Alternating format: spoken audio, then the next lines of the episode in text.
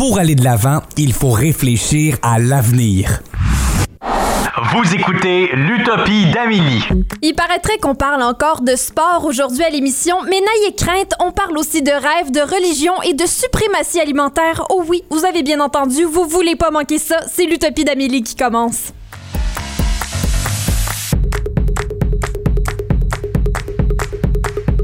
Bonjour, bonjour, Philippe Boudreau. Mélodie Lorquet. Moi, c'est Amélie Trottier. J'anime l'émission euh, pour la prochaine heure. Et là, on parle de sport. Encore une fois, là, Philippe, je comprends pas ce qui se passe. Qu'est-ce que tu m'as fait? Premièrement, tu m'as-tu appelé Philippe Boudreau? Non. Tu m'as pas, tu m'as pas appelé Philippe Boudreau? Est-ce que Ouais, j'ai je sais entendu pas, quelque Je pense chose? que oui, c'était ça, l'hésitation. Fallait que je le fasse au moins pendant une fois pendant l'été. C'est vrai que je suis Philippe. Bourdeau. Ah. Je suis désolée. Ok, ça, je pensais. Mais bon, là, c'est même pas toi qui nous parle de sport, c'est Mélodie qui nous parle de sport aujourd'hui. Oh oui, Phil aussi, là, il m'a, il m'a transformé. Ouais. Euh, mais aujourd'hui, on parle des bons coups des Jeux olympiques de Ah. Tokyo. Oui, c'est, c'est déjà terminé. Moi, je les ai vraiment suivis là, avec ma famille. Je sais pas si vous, vous les avez suivis euh, religieusement. Ça dépend. Seulement pendant l'heure du dîner, pendant qu'on mangeait puis qu'on regardait les, euh, les meilleurs euh, moments. Ah oui, oui. Parce que, genre, ça se déroulait genre à 4 h du matin. Mhm. Et Philippe Bourdeau, à 4 h du matin, il dort. Parce que je suis encore pris sur le Philippe Boudreau? C'était pas pire, ça. Mais les Jeux olympiques, il y avait vraiment des bons coups cette année. Ils ont été capables de rêver à des Jeux olympiques meilleurs, je pense. Oui. Puis euh, j'avais le goût d'y partager aujourd'hui en commençant avec les fameux lits de carton. Ben oui, on a entendu Oh. parler de ces lits-là, mais on, on pensait que eux avaient une fonction là, anti, euh, anti-relation intime. Là. Ah oui, c'était partout sur les réseaux sociaux. Les gens disaient que les lits en carton, c'était pour éviter euh, l'intimité entre les athlètes. Mais euh, je vous confirme que non. La compagnie Airweave, la compagnie qui a bâti les lits, les ont créés en janvier 2020. Donc c'était avant la pandémie, fait que c'était vraiment pas pour euh, Ah. éviter les C'était planifié d'avance, ouais. C'est ça. Ouais. C'était vraiment pour, euh, pour la planète parce qu'il y a 18 000 lits. C'est bien des lits, ça. Ah oui, puis tu fais quoi avec les lits quand les Jeux olympiques sont terminés? C'est une bonne question, ça. Fait que là, vu qu'ils sont en carton, ben, on peut les recycler. Ah, j'aime ça. J'aime ça d'abord. C'est cool, ça. Puis, ben, c'est la même chose avec les médailles. Je sais pas si vous en avez euh, entendu parler, mais les médailles sont faites d'appareils électroniques recyclés. Wow. Ouais. Pour le vrai? Ouais, ouais, Wow. ouais. Ils ont euh, ramassé 80 000 tonnes d'appareils électroniques pendant deux ans par les Japonais. Donc, ils venaient les porter dans des bacs puis euh, des centres. Puis, euh, ils ont été capables de finir leur campagne en mars 2019. Fait que ça s'est passé vraiment vite. Là. Ils ont ramassé tous euh, les appareils électroniques qu'ils avaient besoin. Puis, euh, ouais, c'était la première fois que c'était des médailles entièrement recyclées. Ah, j'aime ça. Ouais, j'aime ça. Vraiment, vraiment. Hey, c'est quelque chose pareil, hein? Parce que Ouais. au lieu de- d'essayer de, trouver des nouveaux matériaux, ben Mhm. pourquoi pas prendre ceux qui vont à la poubelle. Ouais, c'est une excellente idée. Puis, faudrait prendre note pour les prochaines années. Oh oui. Puis euh, la même chose avec les podiums. Eux aussi ont été fabriqués de tonnes de plastique collecté par la population japonaise.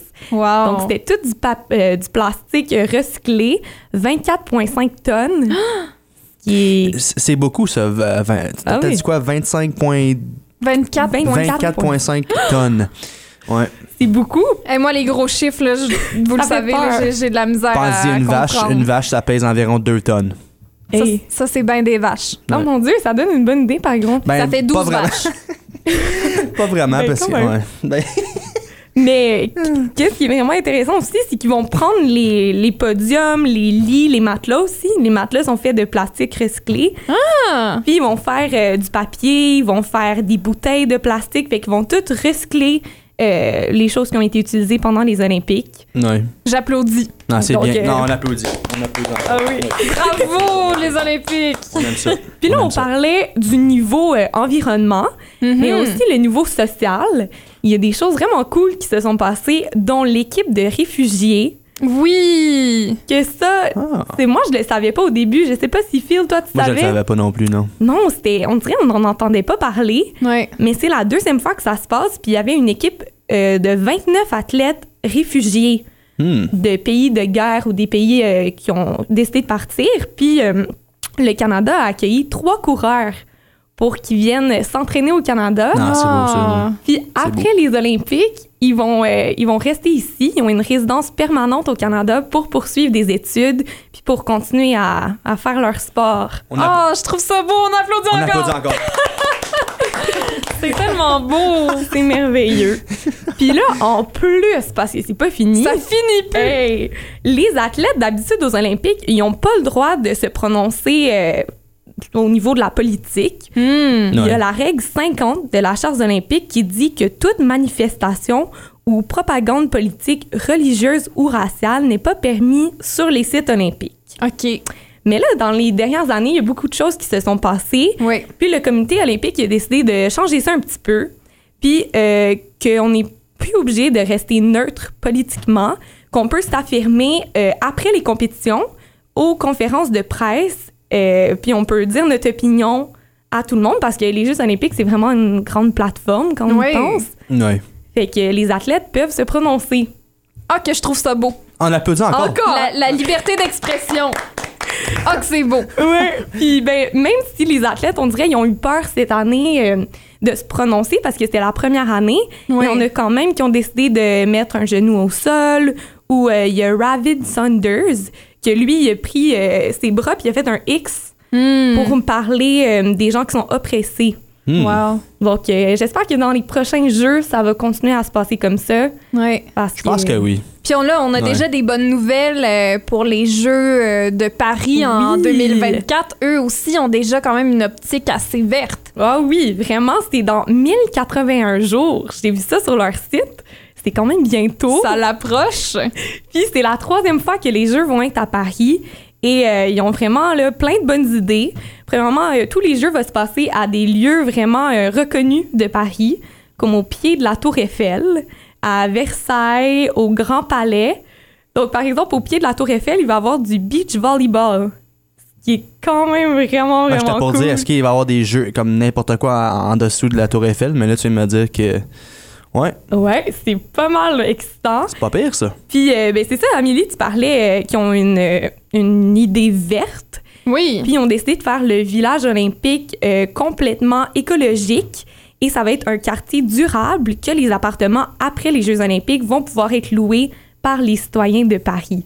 Ça, c'est vraiment génial. Ben, j'ai hâte de voir vraiment ce que, les, euh, ce que, ce que la France va faire avec tout ça. Euh, ils ont l'air d'avoir une, une manière assez différente d'envisager les Olympiques. Peut-être que ça va continuer à encourager les pays euh, à avoir une optique plus verte, plus euh, zéro déchet aussi. Ça fait une grande différence. Eh bien, on continue de rêver à l'émission aujourd'hui. On en parle avec Mithia Rioubon tout de suite après la pause.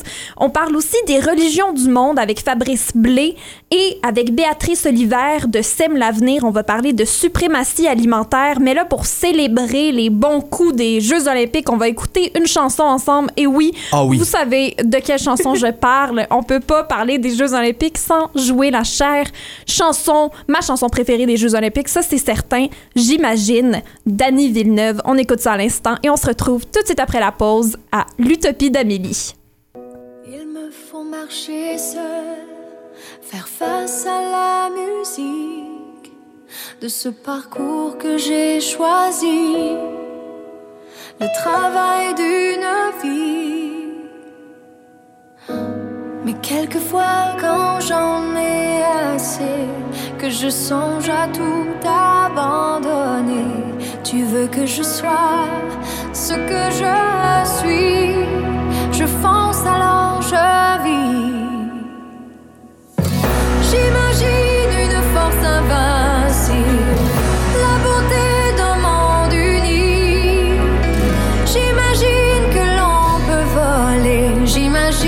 cette force une réalité. This is the moment we have dreamed of all our lives. Will be the change we wish from others to stand tall for what is right. And in my heart there'll be no doubt the arms of the world will come and embrace me to be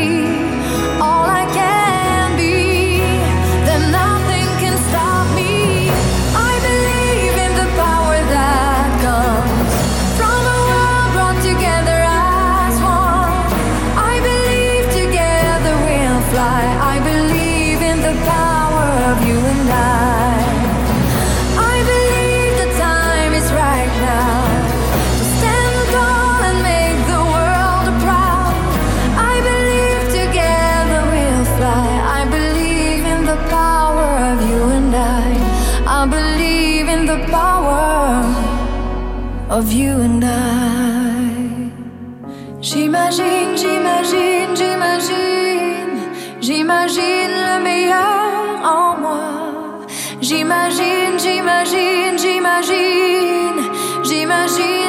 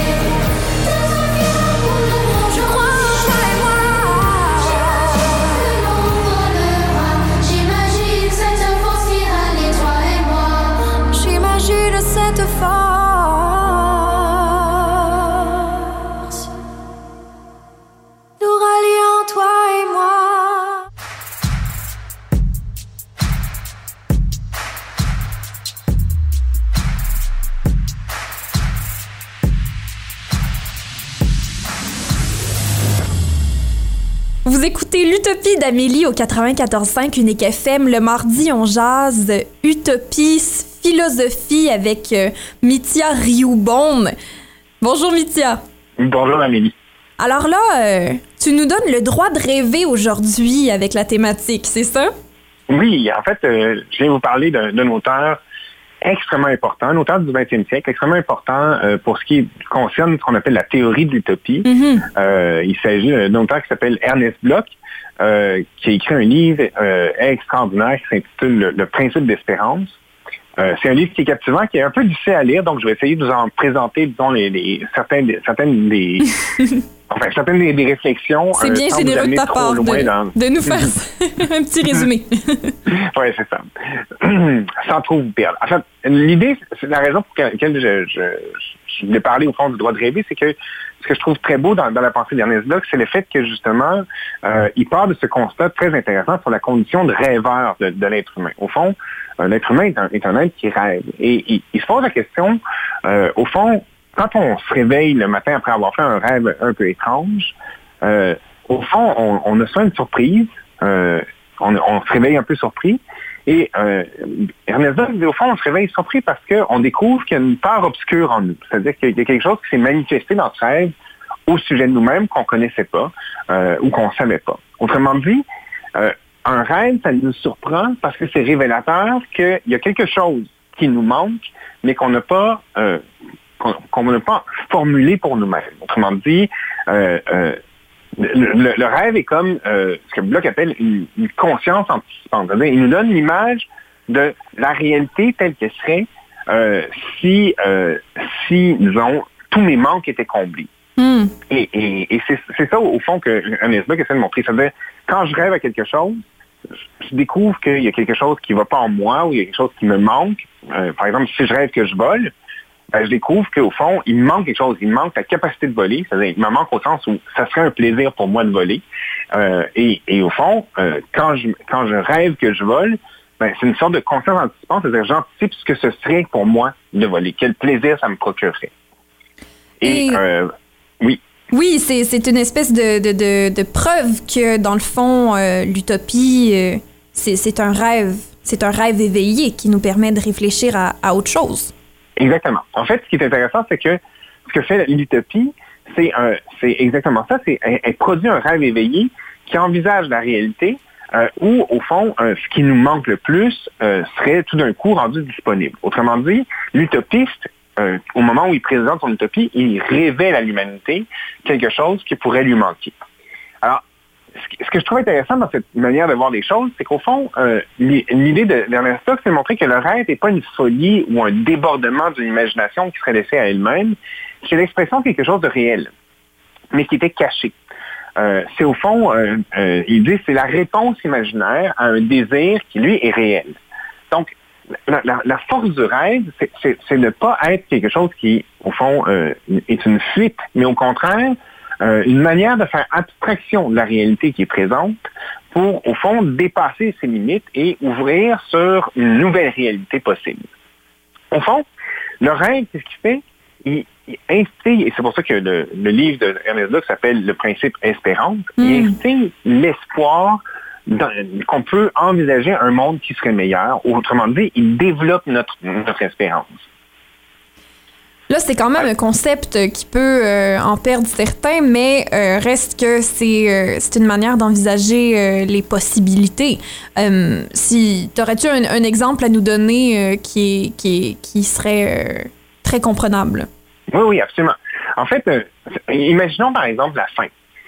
Imaginez que vous rêvez que vous mangez, je ne sais pas, par exemple, une frite. Donc, vous vous réveillez, vous- et là, vous vous dites, au fond, que pour rêver que vous mangez une frite, euh, au fond, il doit vous manquer quelque chose. Vous dites, au fond, j'ai faim. Comme j'avais faim, j'ai rêvé que je comblais ma faim. Et euh, d'une certaine façon, c'est la preuve que le, le rêve de manger une frite, bien que lui-même soit une imagination, il révèle quelque chose de vrai, c'est-à-dire que vous êtes en train de manquer de nutriments, donc votre corps vous envoie un, envoie un signal à votre cerveau qui manque de nutriments ou qui lui manque quelque chose. Euh, le cerveau perçoit des indices qu'il il y a un manque de nutriments dans votre corps, donc euh, et euh, travaille à imaginer ce qu'il faudrait euh, qu'il arrive dans la réalité pour euh, combler ce manque-là. Autrement dit, vous voyez que le rêve contient quelque chose de vrai, c'est-à-dire il contient le signe que vous avez faim. Et euh, au fond, euh, la seule chose au fond qui est fausse, c'est la réponse que vous donnez à cet indice-là. Autrement dit, le rêve présente une situation imaginaire qui est en même temps révélatrice de quelque chose qui se produit réellement dans votre corps. Et la beauté du rêve, c'est que ce qu'il produit, c'est l'image du monde possible où votre faim, par exemple, est plus un enjeu. Donc, le rêve vous met au fond en marche vers la, re- la recherche d'une solution au problème que vous vivez. Et c'est tout ça l'int- l'intérêt de, de la pensée d'Ernest Bloch. Montrer que quand je rêve, par exemple, que je vole, quand je rêve que je mange, c'est qu'au fond, je suis en train de chercher une solution à une situation de manque.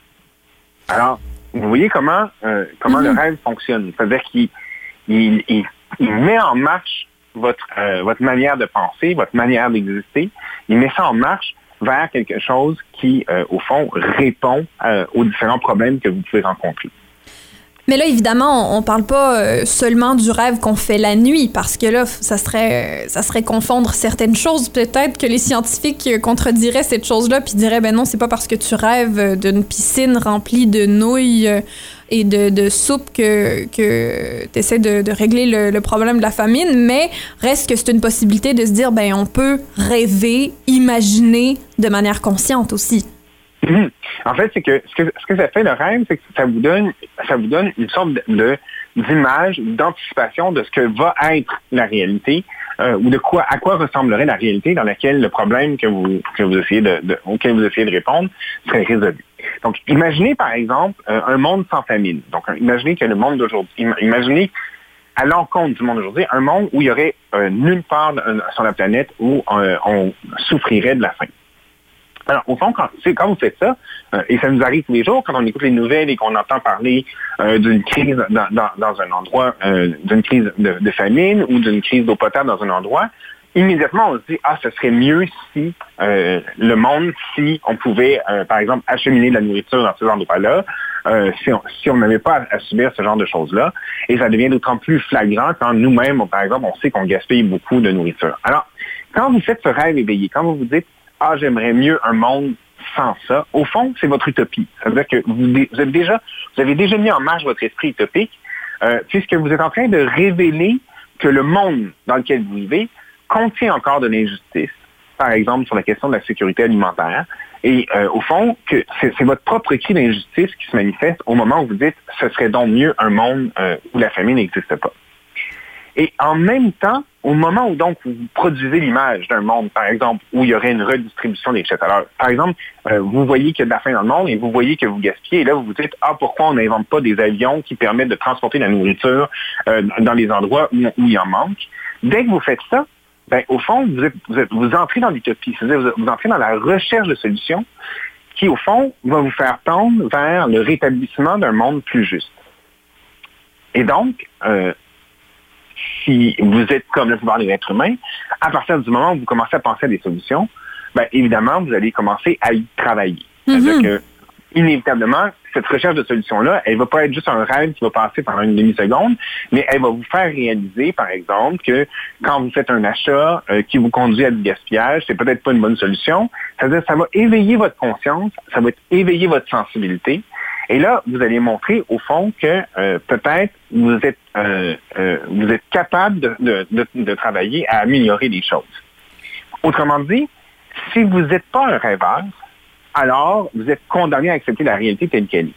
Et le monde ne s'améliorera pas. Mais au contraire, être un rêveur, dit Ernest Bloch, c'est justement ce qui nous permet d'être aussi quelqu'un qui va s'engager, euh, disons, qui va, qui va s'engager dans, dans la réalité pour essayer de la transformer. Et c'est ça peut-être la- l'intérêt de, de la pensée d'Ernest Bloch. Montrer que le rêve, c'est le, le point de départ, au fond, un point de départ utile, puisque c'est c'est un point de départ qui met en, en jeu notre motivation euh, pour pouvoir euh, tenter d'améliorer euh, les choses.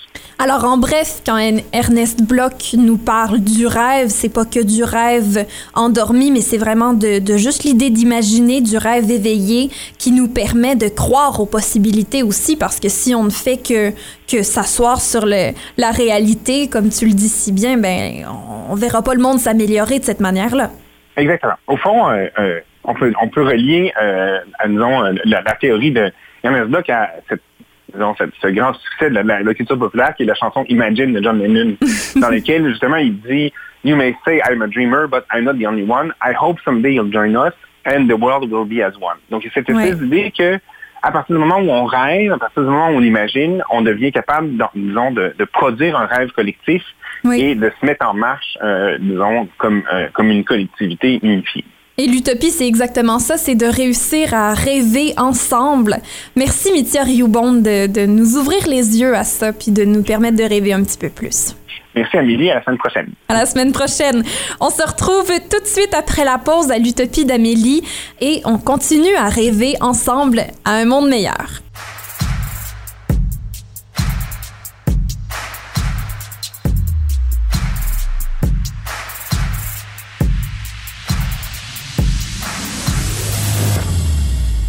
Vous êtes de retour à l'Utopie d'Amélie. Cet été, on a abordé la spiritualité un peu, mais on n'a pas touché énormément aux religions et aux religions du monde. Et on peut pas ignorer que ça a quand même une place très importante dans notre société. Donc, on accueille le professeur agrégé de théologie spirituelle et de théologie du dialogue interreligieux à l'Université Saint-Paul, Fabrice Blé. Bonjour, Fabrice. Bonjour Émilie. Donc là, je voulais commencer directement là. Pourquoi les, les religions existent là? C'est d'où ça vient ça, les religions? Ah, Les religions existent depuis que l'homme est sur Terre. Euh, Les religions, c'est une façon d'exprimer un appel que tous les êtres humains peuvent connaître dans leur vie, euh, tôt ou tard, un appel à, à s'auto-dépasser dans un, dans un bonheur, dans une harmonie, dans une paix. Et les religions, c'est ce qu'elles offrent. Alors tant bien que mal, bien sûr, mais voilà, c'est ce que la religion a à offrir, de même que la philosophie. Et d'ailleurs, la philosophie et la religion sont souvent très très très liées dans l'histoire. Mhm. Et donc euh, voilà, les religions, c'est ça fait partie de, de l'humain. Est-ce que euh, les guerres sont directement liées aux religions? Alors c'est c'est vrai que quand on écoute euh, les, médias, on a l'impression que les religions se réduisent à la violence. Tous les jours, on entend parler de, méfaits, de, conflits religieux, etc. Mais je pense qu'il ne faut pas exagérer ce rapport à la, violence concernant les religions, parce si on prend par exemple le XXe siècle, qui est peut-être le siècle le plus meurtrier, avec les, deux grandes guerres mondiales, avec les guerres de, Corée, du Vietnam, les guerres d'indépendance, toutes ces guerres ne sont pas de nature religieuse en tant que telles. Cela dit, c'est vrai que les religions ne sont pas étrangères à la violence car ce sont des institutions humaines et comme toute institution humaine, il peut y avoir le meilleur mais aussi le pire. Mhm. Je trouve ça quand même intéressant que, que ce soit pas nécessairement de nature religieuse, mais que ce soit de nature humaine, le conflit. Euh, et, finalement, les, les différentes grandes religions seraient-elles vraiment si différentes les unes des autres? Alors, je pense qu'elles elles ont, leur, elles ont toutes des, des, caractéristiques spécifiques. Les différences font l'identité de chaque, euh, de chaque religion. Chaque religion a sa particularité et je pense que c'est bien de, de l'accepter comme tel. On a parfois la tendance, la, tendance de croire que les, différences religieuses sont des obstacles à la paix, euh, à l'harmonie, au dialogue, alors que c'est tout le contraire en réalité le dialogue n'existe que parce qu'il y a différence. Hmm. Maintenant, la, la, la question, c'est de savoir comment faire en sorte que ces, ces, différences puissent être acceptées dans le respect. Et ça va se faire précisément dans la recherche de ce qui est commun. Et ce qui est commun à toutes les religions, c'est véritablement leur vocation première, qui est de nous apporter ce bonheur au-delà des souffrances, au-delà des dispersions, au-delà de la mort, etc. Et donc cette, euh, cette, cet élan de vie qui est au cœur de toute religion, qui peut être parfois caché, négligé, etc. Parce que les religions, on l'a dit, ce sont des institutions humaines, et comme toute institution humaine, elles doivent être constamment réformées de façon à ce qu'on retrouve cette, euh, cette vocation première. Et cette vocation première, on la retrouve surtout chez les fondateurs. Par exemple, le Bouddha pour le bouddhisme. Le hmm. Bouddha était quelqu'un qui, euh, n'étant plus satisfait avec sa condition euh, de vie, euh, a, voulu être en, recherche de cette vérité. Une fois trouvée, il l'a enseignée. De la même façon que Jésus était là pour apporter de l'eau à ceux qui avaient soif, et cette eau allait désaltérer de façon définitive. Donc à partir du moment où les religions recherchent l'essentiel de leur message, elles vont pouvoir contribuer à une société meilleure et à se réformer, bien sûr, des lourdeurs qu'elles peuvent acquérir à travers le temps. Alors, vous croyez que le, les problématiques qui découlent peut-être des religions, c'est que au, fil du temps, on, oublierait leur essence? Eh bien, c'est encore une fois euh, très humain hein, d'oublier. Mm-hmm. La faculté d'oublier est très, est, très, est très humaine et c'est pourquoi chaque génération, quelle que soit la religion, a le, le devoir et le droit de, de, de ressaisir le message de départ dans, dans un langage adapté et à partir d'une expérience réelle. Hmm. Et quand vous prenez l'histoire du christianisme, par exemple, c'est une histoire de réforme. Alors, les réformes se font la plupart du temps à l'intérieur d'une même religion, d'une même dénomination, mais parfois, eh bien, euh, les choses éclatent et puis on a, la, la, la, on voit donc des, des, des, des, comment dire, des dénominations apparaître comme le protestantisme, l'orthodoxie, l'anglicanisme, etc. Mm-hmm. Mais la plupart du temps, les, les réformes se font à l'intérieur même d'une même dénomination, et ça fait partie de l'histoire des religions, et c'est ça, c'est normal. Est-ce que vous croyez que les religions évoluent assez rapidement ou à la même vitesse que, que l'humain, lui, évolue? Euh, disons que c'est une question complexe parce que la religion elle-même est une réalité complexe. Hmm. Donc c'est pas une entité euh, monolithique. Quand on parle de religion chrétienne, par, par, par exemple, on va parler de l'institution, mais il ne faut pas oublier toutes les communautés religieuses qui naissent ici et là, plus ou moins marginales par rapport au centre ou à l'autorité c'est aussi tous les citoyens, toutes les citoyennes qui, adhèrent à cette, tradition avec leur, euh, leur conviction politique, avec leur vision du monde. Autrement dit, chaque religion est, un, est une nébuleuse, est, un, un ensemble très complexe, avec bien sûr des dénominateurs communs qui permettent une unité. Mais quand on dit que la religion évolue, alors il faut se poser la question, quelle partie va évoluer plus vite que l'autre? Hmm. Et généralement, l'évolution se fait surtout par la base. Est-ce que vous croyez que le gouvernement se doit d'être euh, séparé de la religion ou que c'est en fait impossible de séparer les deux? C'est une très bonne question. Vous savez, la religion ou les religions, ce sont des entités fondamentalement politiques. Mm-hmm. De tout temps, ça a été comme ça. Pourquoi? Tout simplement parce que les religions veulent non seulement le bien de l'individu, mais aussi de la communauté. Et donc, leur intention, c'est de participer à l'organisation de la société. De tout temps, ça a été comme ça. Alors bien sûr, en fonction de leur code, en fonction de leurs valeurs, en fonction de leur vision du monde, etc. Autrement dit, toutes les sociétés dans l'histoire ont été euh, formées d'une façon ou d'une autre par une, euh, un mouvement religieux.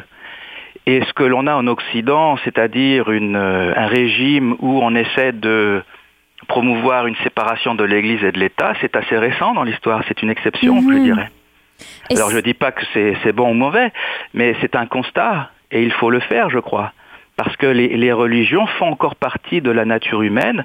En tout cas, je veux dire surtout l'impulsion première des religions. Et cette impulsion, tôt ou tard, a besoin de se structurer. Et c'est cette structure qui forme la religion. Autrement dit, on ne peut pas s'en sortir quelque part. Et l'idée, par exemple, d'avoir une seule religion à travers le monde, euh, comme ça a été proposé par certains courants, eh bien, n'a abouti qu'à finalement à créer une, une religion supplémentaire aux Hmm. autres. voyez? Donc euh, voilà, c'est un phénomène euh, complexe, fascinant, intéressant. Et je pense que pour comprendre le monde dans lequel on est, on ne peut pas faire fi de la dimension religieuse. Mhm. Et on ne peut surtout pas euh, réduire la religion à euh, une affaire privée. Ouais. Alors bien sûr, il faut respecter, il faut, c'est un projet, c'est un projet de société aussi que de vouloir euh, ne pas faire en sorte que les religions interviennent dans euh, les affaires de la cité. C'est tout à fait, tout à fait louable, mais avec les, les difficultés que ça, ça peut comporter, et on le voit aujourd'hui hein, dans une société euh, multiculturelle. Oui, mais exactement dans une société euh, euh, plurireligieuse, si on peut dire. euh, Est-ce que ça ne devient pas impossible que ces, ces différentes entités religieuses se comprennent? Bah, on a des cas dans le monde de laïcité qui peuvent être différents d'un pays à l'autre. Un bel exemple, c'est celui de l'Inde, par exemple. L'Inde, c'est une terre religieuse par excellence qui a donné naissance à de grandes religions comme euh, le bouddhisme, l'hindouisme, le jaïnisme, et euh, qui aujourd'hui est une terre euh, aussi chrétienne, aussi musulmane. Donc on a toutes les grandes religions qui, qui cohabitent et qui ont leur droit de cité dans, dans la société. Généralement, les gens s'entendent bien. Alors il y a toujours des possibilités de manipulation hein, euh, des religions pour créer des divisions. Mais bon, ça c'est un autre, une autre question. Mais disons que la, la, la, la laïcité euh, euh, indienne, je pense que c'est un, un bel exemple où on essaie d'allier sécularité et, et, et donc respect des différentes traditions religieuses. Alors, vous croyez que ce serait possible ici, euh, au lieu d'ignorer la religion au sein de nos institutions, de, de, de au contraire, les, euh, embrasser cette pluralité-là? Hmm. En fait, tout est possible. Après, c'est comment, Mhm. quels sont les moyens qu'on se donne. Oui. Je pense qu'une des premières choses à, à- à faire, c'est euh, de garder la possibilité de s'éduquer au phénomène religieux Hmm. Et à ce que signifie la transcendance, Hmm. que signifie une vie humaine en lien avec une réalité qui nous dépasse et qui pourtant est la source de toute chose. Est-ce que c'est du fantasme ou est-ce que c'est une réalité? Si c'est une réalité, comment se relier à cette, euh, à cette dimension et comment envisager une société harmonieuse en fonction aussi de cette dimension et pas seulement des efforts que peut faire l'humain? Oui.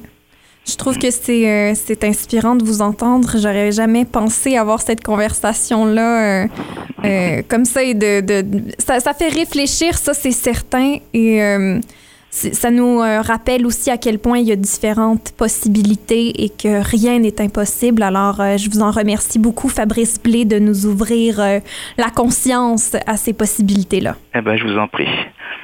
C'est un plaisir. Merci. C'était Fabrice Blé, euh, professeur agrégé de théologie spirituelle et de théologie du dialogue interreligieux de l'Université Saint-Paul, avec qui on, on se pose des grandes questions, des questions très importantes qu'on n'avait pas encore abordées à l'émission.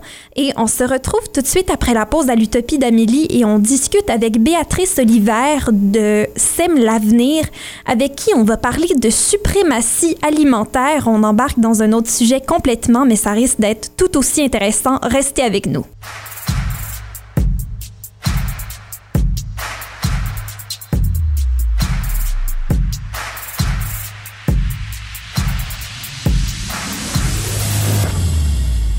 Vous écoutez toujours l'Utopie d'Amélie. On parle de suprématie alimentaire. Euh, non seulement on va parler d'autres choses aussi, mais on rencontre la directrice des programmes internationaux chez SEM l'Avenir, Béatrice Oliver. Bonjour Béatrice. Bonjour. Alors, euh, pour commencer, on- on- je voulais savoir euh, qu'est-ce que SEM l'Avenir? Oui, SEM l'Avenir, c'est une organisation sans but lucratif. Euh, nous travaillons ici et avec des organisations partenaires en Amérique latine, Afrique et Asie. Et nous travaillons euh, pour promouvoir des systèmes alimentaires basés sur la justice sociale et la santé des personnes et l'environnement.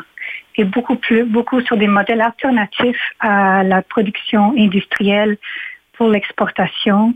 Alors des modèles alternatifs comme l'agroécologie et la souveraineté alimentaire.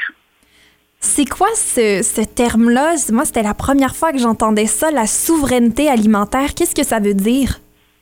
Oui, ben, la souveraineté alimentaire, c'est un concept euh, important qui a été euh, décrit pour la première fois en 1976.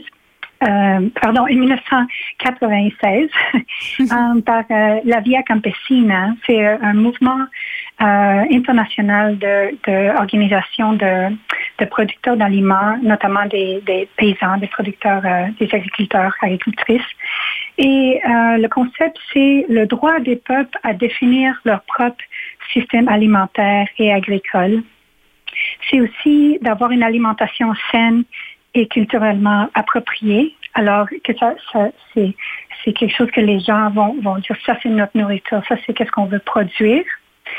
Et aussi produire de manière locale et vendu localement. Alors beaucoup de, de, de, d'importance pour euh, la localisation, euh, les, les marchés locaux et, et les- la production locale des aliments. Et tout cela est important pour euh, améliorer, améliorer la sécurité alimentaire euh, parce que les gens vont avoir mieux de contrôle sur euh, leur production et leur consommation d'aliments. J'avais jamais pensé au fait qu'on on avait euh, ce contrôle-là ou qu'on pourrait avoir ce contrôle-là. Euh, par exemple, au, au Canada, est-ce que est-ce qu'on a vraiment le contrôle? C'est qui qui choisit euh, c'est quoi qu'on mange? Oui, notre système et dans beaucoup de pays dans le monde, il y a comme une, une tension entre deux systèmes différents. Non? Il y a le système euh, plus industriel de production basé sur des entrants chimiques, euh, souvent toxiques et coûteux, euh, incluant des semences importées. Euh, C'est un, autre entrant euh, qui est coûteux aussi. Euh, quand les semences ne sont pas adaptées, à l'environnement local, euh, ils ont besoin de, de produits chimiques souvent. Alors, euh, et aussi c'est, cher pour les agriculteurs euh, et agricultrices. Alors, euh, ça c'est un modèle qui cause beaucoup de, de problèmes pour notre environnement, euh, contamination des eaux par exemple, des sols, Euh, aussi au niveau de, de la les revenus des, des, des, des, familles agricultrices, euh, c'est, très, euh, c'est un modèle qui est cher, non? Euh, mais l'autre système qui est un système paysan, un système agroécologique, peut avoir des, des, des importantes solutions. Et de plus en plus, l'agroécologie, c'est un système, euh, c'est, dire qu'on produit de manière plus écologique, plus basée sur, les, sur la nature et sur les droits et connaissances des, des, des agriculteurs agricultrices. Um, L'agroécologie est de plus en plus reconnue comme un modèle du futur, un modèle du passé aussi, parce que c'est basé Mhm. sur, sur toute notre histoire agricole, mais c'est dire l'agroécologie, c'est reconnu euh, euh, par différents euh, experts en agriculture et aussi par l'Organisation des Nations Unies euh, sur l'alimentation et l'agriculture, euh, la FAO, euh, comme étant un modèle qui, qui est très important pour le futur, particulièrement de- étant donné les impacts des changements climatiques. Oui. On a besoin d'une agriculture qui, qui nous protège, s'adapte au changement, mais aussi qui minimise euh, les, les causes du changement climatique. L'agriculture euh, peut être un, un contribuant au changement climatique, mais- peut être aussi une solution si on le fait de manière écologique. Alors, Mm. l'agroécologie étant un modèle alternatif, euh, un système qui, qui, qui est en train de, de faire beaucoup de dégâts euh, à niveau mondial. Oui. Oui. C'est quoi le lien entre les femmes, la pauvreté et l'agriculture? Oui, ça c'est très important, euh, très important. Et à, SEM l'avenir, euh, on a travaillé beaucoup sur ça et chaque euh, et, toujours plus parce que le lien entre les femmes en premier, c'est des des productrices d'aliments. Les femmes jouent un rôle primordial dans le monde dans la production pour la production alimentaire, en particulier pour la sécurité alimentaire des ménages. Beaucoup ça aussi la biodiversité. Les femmes ont plus tendance à, à à s'assurer que l'alimentation dans la maison est saine et diversifiée. Euh, et l'agriculture est aussi une des ressources euh, revenus les plus importants pour les femmes dans le monde. Euh, alors, c'est- important. Pourtant, les femmes manquent beaucoup de ressources productives. Les femmes sont, ont ont moins de pouvoir de décision et de participation sociale en dehors du, du foyer. Um, ils ont tendance à travailler des plus longues heures, d'avoir plus de pression économique, sociale um, et de soins, non, de, prendre soin de, la famille. Um, et elles sont payées moins que euh, comme euh, travailleuses euh, agricoles. Alors, beaucoup, beaucoup de, contraintes, beaucoup de, problèmes. Aussi, en plus de ça, on ajoute violence euh, sexiste et euh, atteinte aux droits. Alors, c'est pour ça que euh, on dit les femmes sont vraiment importantes pour la production. L'égalité de genre est vraiment importante. Euh, et on doit faire quelque chose euh, vraiment... Euh, euh, faut travailler sur ces, ces sujets, faut travailler. Alors, euh, juste pour vous dire à quel, imp- à quel point c'est important, encore la- l'Organisation des Nations Unies pour l'alimentation et l'agriculture a dit que si les femmes auraient les mêmes accès aux ressources, le même accès aux ressources et plus de pouvoir dans la prise de décision, euh, cela pourrait changer le monde car elles pourraient produire de 20, 20 à 30% plus qu'actuellement. Alors, c'est- incroyable, non? Alors, euh, oui. Alors, il faut vraiment avoir, pour avoir une, une agriculture durable, il faut avoir l'égalité de genre. Il faut unir de plus en plus. Nous, qu'est-ce qu'on fait? euh, c'est d'unir de plus en plus des organismes de nature agricole, des coopératives, des organismes, locaux, avec des organisations de, de droits de femmes. Um, et euh, aussi qui inclut un travail contre la violence basée sur le genre. Alors, euh, c'est ça, c'est une priorité vraiment euh, euh, importante. Et ce que vous faites à STEM L'Avenir, euh, souvent quand on pense à une organisation non gouvernementale ou à, but non lucratif, on croit que leur travail est, beaucoup plus à l'extérieur du pays, mais vous en faites quand même beaucoup au Canada. Oui, c'est ça. Euh, on, a des partenaires au Canada, des réseaux euh, autochtones aussi, euh, travaillant avec le programme canadien de Sème l'avenir qui est euh, travaillé avec des producteurs euh, euh, ici et beaucoup des producteurs de semences biologiques. Et un des enjeux importants, c'est que on n'a pas assez de, de, de semences, accès à semences euh, euh, euh, adaptées au Canada pour la Mm. production euh, agroécologique ou biologique. Alors, euh, c'est important, c'est très important. Et aussi de, de penser aux, aux problèmes qui sont euh, liés. Non, on n'est pas séparés euh, du reste du monde. Euh, il y a des, des, des solidarités nord-sud qui est très important euh, dans les pays euh, euh, du nord et les pays du sud, les pays qui sont plus riches, euh, mais aussi les inégalités dans notre pays. Euh, et, et comment l'agriculture peut être euh, peut nous aider à, à, à, à avoir la justice sociale? Comment, à travers de, de, de vaincre euh, les, les contraintes dans notre système alimentaire, on, on- peut aussi bâtir un- un- un monde meilleur?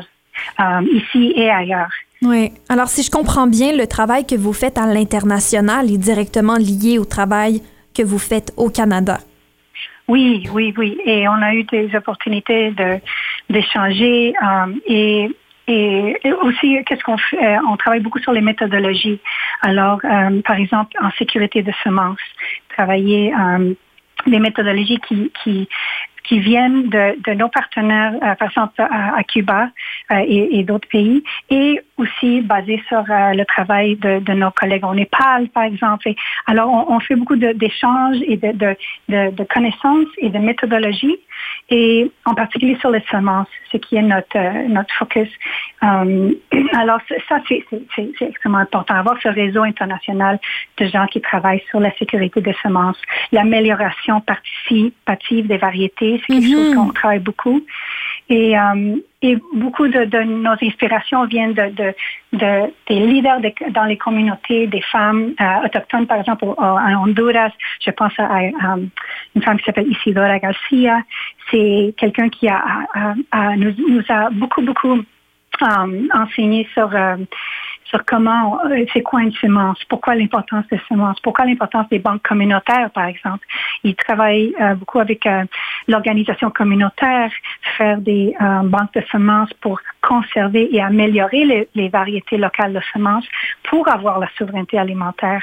Et mm. sans ça, on, pourrait, on ne pourrait plus produire dans certains lieux parce que les conditions changent à cause du changement climatique. Alors, toutes ces expériences, on essaie de partager ça, on essaie d'avoir beaucoup d'échanges d'informations, beaucoup d'échanges de méthodologie et, et, faire ce lien nord, c'est très, très important. Et aussi, qu'est-ce qu'ils vivent les agriculteurs euh, ici? Euh, oui, alors c'est ça, c'est important. Ça serait quoi votre but euh, pour les semences pour les prochaines années? Là? Ah oui, pour les semences. L'importance, euh, les semences, c'est comme, c'est à la base de la production. Mm-hmm. malheureusement, les droits des, des, des, agriculteurs et des agricultrices pour euh, produire leurs semences, d'échanger leurs semences, euh, et vendre leurs semences aussi, euh, c'est des droits qui sont menacés euh, parce qu'il y a beaucoup de lois de semences qui, qui misent à la privatisation. Alors, euh, ça, c'est un enjeu important qu'on travaille avec nos partenaires aussi parce qu'ils veulent démontrer que les, les, les lois de semences doivent protéger les, les, droits des communautés euh, et que les, les semences sont euh, un patrimoine euh, des communautés et, et de l'humanité. Mm-hmm. Alors, c'est quelque chose qu'on doit euh, euh, protéger, ces droits de ne pas privatiser les semences et d'assurer que les communautés puissent continuer à produire et aussi à, à améliorer leur variété et à, à, à faire euh, euh, leur réseau et leurs marchés locaux pour mhm. pouvoir en distribuer. Oui. Eh bien, merci beaucoup, euh, Béatrice Oliver, de nous rappeler l'importance de ces semences-là au Canada, mais aussi partout à l'international, à quel point c'est des droits qu'il faut protéger. Oh, merci beaucoup à vous et félicitations pour votre excellent programme. Merci beaucoup. C'était Béatrice Oliver, directrice des programmes internationaux chez SEM L'Avenir, avec qui on a parlé de suprématie alimentaire et l'importance des semences. On a parlé aussi avec Fabrice Blé de l'Université Saint-Paul des religions du monde et finalement avec notre professeur de philosophie de l'Université d'Ottawa, Mithia Rioubon, de Rêver à un monde meilleur. Merci Philippe Bourdeau ah, je l'ai bien dit cette fois-ci. Et Mélodie Lorquet, moi c'était Amélie Trottier. On se retrouve demain pour une toute nouvelle émission de l'Utopie d'Amélie. Soyez-y.